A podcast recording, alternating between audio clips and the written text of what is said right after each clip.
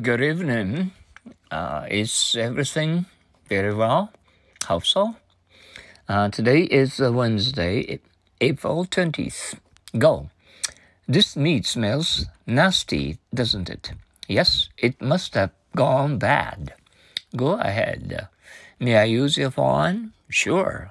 Go ahead. I'm sorry to be home so late.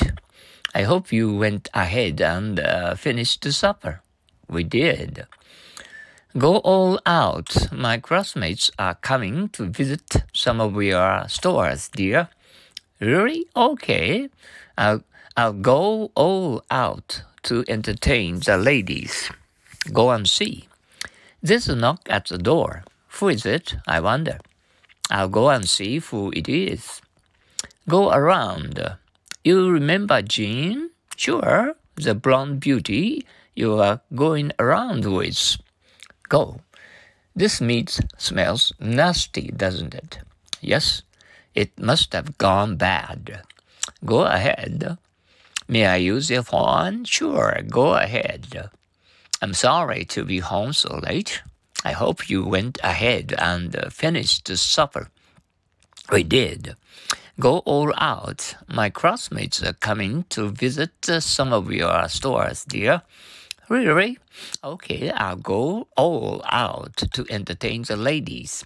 Go and see. There's a knock at the door. Who is it? I wonder. I'll go and see who it is. Go around with. You remember Jean? Sure. The blonde beauty you are going around with. Go. This meat smells nasty, doesn't it? Yes, it must have been gone bad. Go ahead. May I use your phone? Sure. Go ahead. I'm sorry to be home so late. I hope you went ahead and uh, finished the supper. We did. Go all out. My, my classmates are coming to visit some of your stores, dear.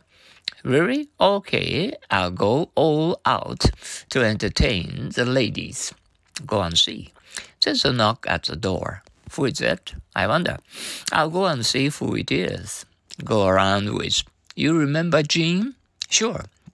The brown beauty you are going around with. Once more. Go. This meat smells nasty, doesn't it? Yes, it must have gone bad. So go ahead. May I use your horn? Sure. Go ahead. I'm sorry to be home so late.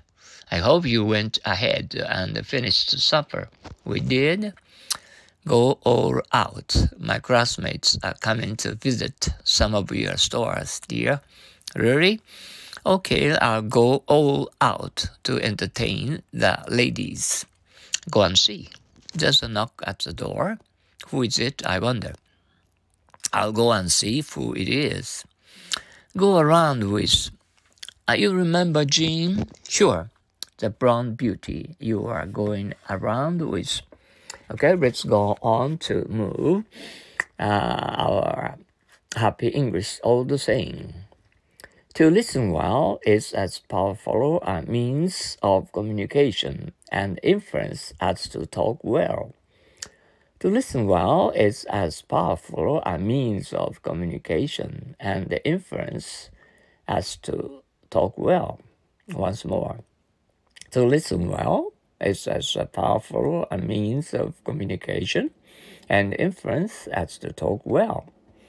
The opposite of talking isn't listening. The opposite of talking is waiting. The opposite of talking isn't listening. The opposite of talking is waiting. Once more, the opposite of talking isn't listening.